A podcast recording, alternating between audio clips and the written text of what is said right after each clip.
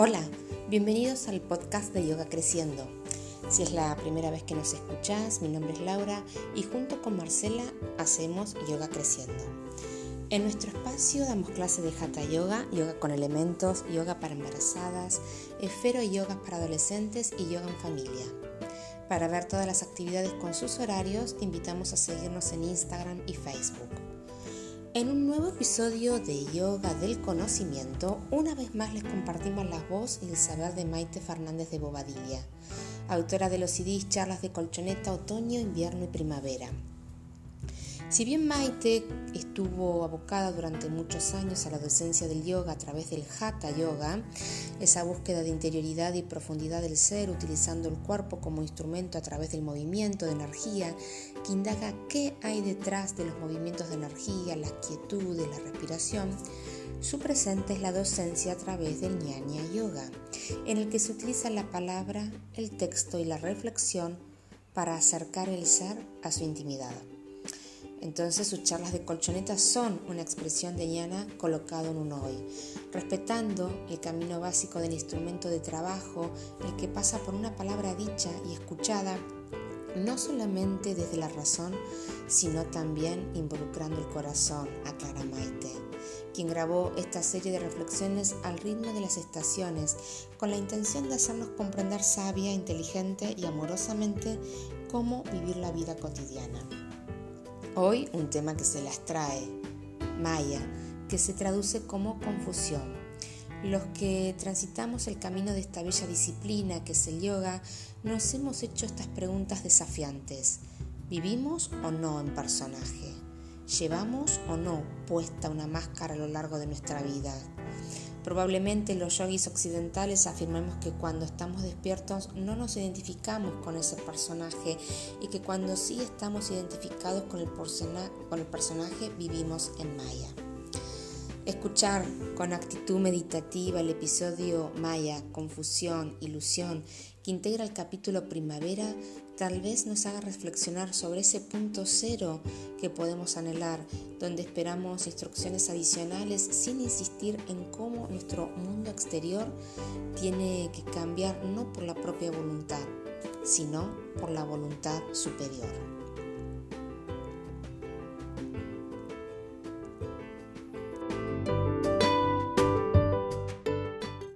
Bueno, seña recibida. Les cuento que, que, estoy muy contenta. Estoy muy contenta por haber venido hoy y empezar este trabajo. Eh, dos años y medio atrás les dije, tengo la voz un poco rasposa, pero hoy tengo que decirles, me tengo que hacer cargo que de vez en cuando mi voz está un poco rasposa es la carrocería pulmonar de los 87 meses. Ya lo hablé con Gustavito Freyer, mi médico. Che, Gustavo, a veces siento como que tuviera una cosita acá. No estoy resfriada ni tengo una situación flematosa. Me dice, y son los 80. Basta, hay que decir algo más. Y esta mañana estaba especialmente rasposa. Y dije, no, yo voy. Si después vemos que sabe muy mal, bueno, lo reharemos. Pero acepto esto. Es parte de lo que me pasa, es parte de mi existencia, es parte de mi tiempo, es parte de mi carrocería. Antes tenía una voz un poco más clara. Bueno, por momentos sale una cosita, yo me doy cuenta. Anga, tengo a mi lado un gentil vaso de agua o un vaso de agua dado gentilmente. Pero es así. Bueno, y estoy contenta de, no haber renunciado a grabar, aunque tenga que decirles este secretito de coquetería, que ya estoy viejita. Pero estoy tan feliz, chicos. En aquello de ser feliz depende de mí, no es que no me pasen cosas, es que intento ver cómo me las tomo a las cosas que me pasan y darle otra lectura más al nivel de la esencia y de la eternidad, y no solamente del tiempo, aunque algo sea agobiante, complejo, difícil, doloroso, asombroso, y nos descuajeringue por un rato, A mí me pasa eso, yo me descuajeringo por un rato, pero después, verbo nuevo, me cuajeringo. Digo, a ver, a ver, a ver, a ver, a ver, todo tiene un para qué, todo lo que me pasa es para mí, ya hablamos de eso. Todo lo que me pasa es para mí, todo tiene un para qué. El que tiene que acomodarse soy yo. Y entonces intento salir de mi malla, en la cual entro y salgo todos los días. Maya, M-A-Y, pronunciación de la Y y latina. Término que en sánscrito significa confusión. En un texto van a encontrar la traducción más rápida en español es ilusión. Lo que pasa es que ilusión se presta a que de repente no entendamos muy bien. Porque uno puede tener ilusiones en la vida, es decir, somos eh, un, espíritu encarnado. Hoy van a llegar eh, mis sobrinos dentro de unos días, voy a pasar 15 días con ellos. Yo eso he vivido este verano. Va a venir mi, mi, amiga Ale. Uh, voy a ver a los chicos. Mm, veo, voy a visitar a tal médico que quiero mucho, voy a pasar un lindo rato con nuestro encuentro de almas. Me voy a tomar un café que me gusta no puedo tener una y otras más grandes, la ilusión de una maternidad, la ilusión de construir mi casa, de terminar una carrera, de que me enamoré. Sí, se puede tener esa ilusión bien ubicadita en que todo pasa, todo se mueve, pero sí. Pero la ilusión que les pido que no sea en ustedes es la del ilusionismo es la de la confusión, es la de creer que algo es lo que no es. Y eso es Maya. Creer, voy con todo completo, que la realidad es lo que no es. La realidad en la cual tengo que vivir, la existencia, el tiempo. Entonces yo dibujo, invento a mi modo, una realidad existencial, la vida va a ser así para mí, la, vida va a ser así para mí, a mí esto no me puede pasar, a mí esto sí me va a pasar, se mueren los hijos de las otras, el mío no. Pero, ¿es posible eso? ¿Es posible que yo decida sobre el propio misterio que la vida va a ser lo que a mí me dé la gana que sea, no respetándole su esencia de movimiento, cambio de que cada cosa me puede dar una sorpresa en el momento que menos lo tenía planificado.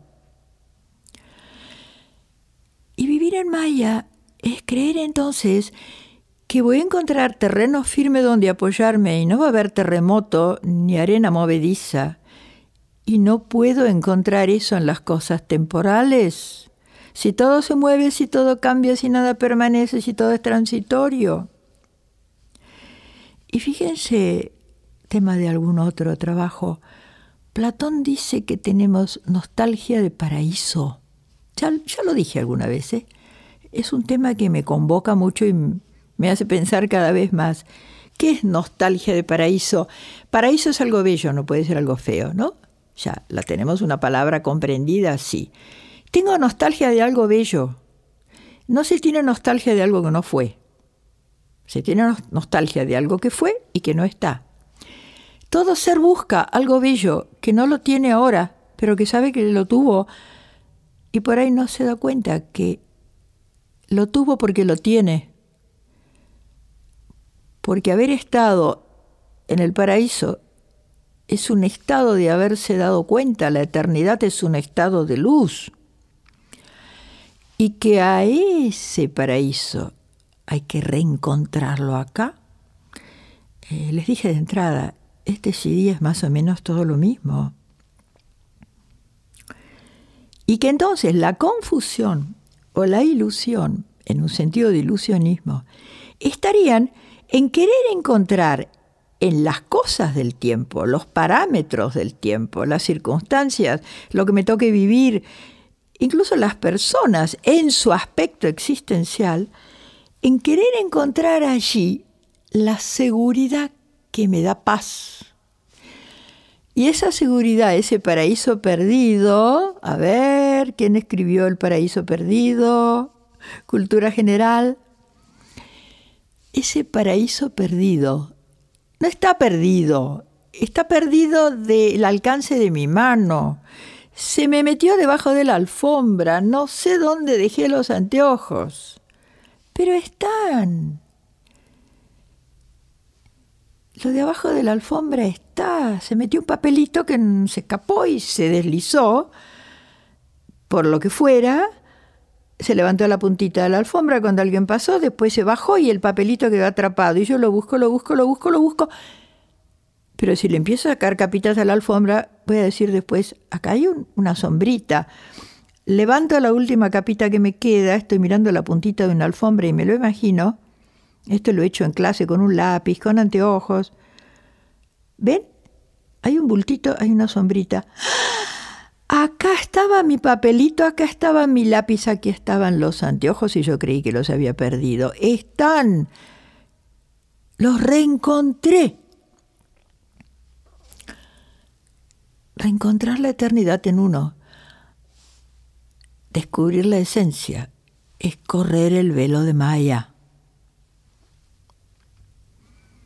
Decir no. Confusiones, no. Porque no me dejan ver, no me dejan entender. Tengo que aclararme.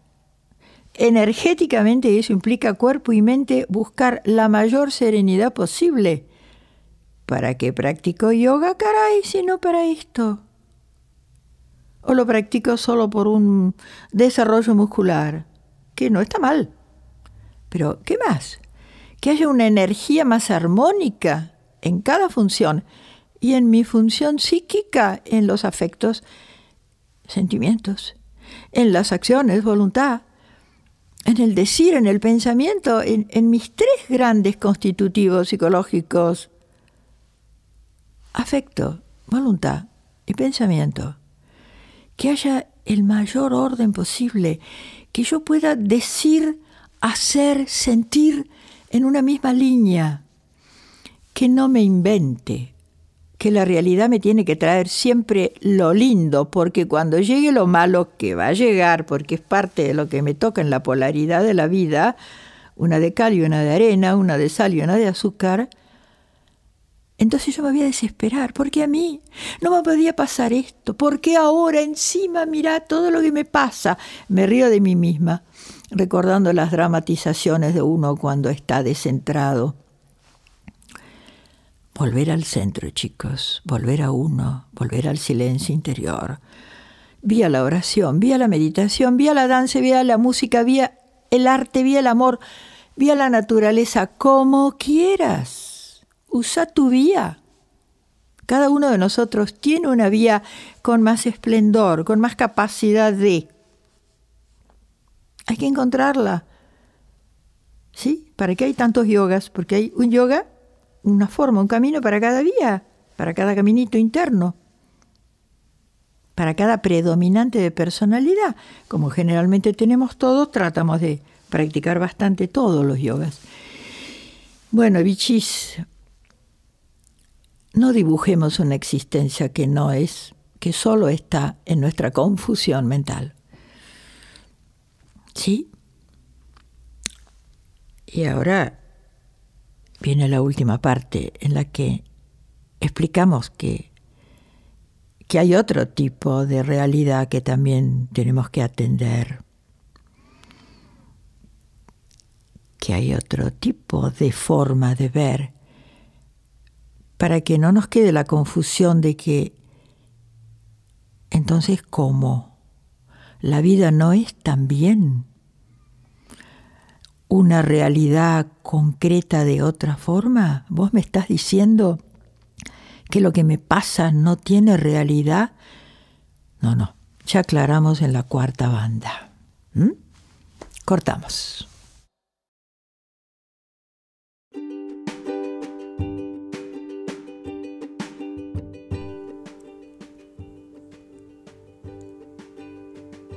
Después de escuchar este episodio, seguro tenés ganas de compartir más momentos con Maite. Por eso en nuestras redes sociales en breve te compartiremos la primera actividad que Mai realizará en Yoga Creciendo en noviembre próximo. Mientras tanto, podés solicitar otros episodios de charlas de colchoneta por mail a maitebobadilla.gmail.com o marinagilbert.gmail.com Namaste.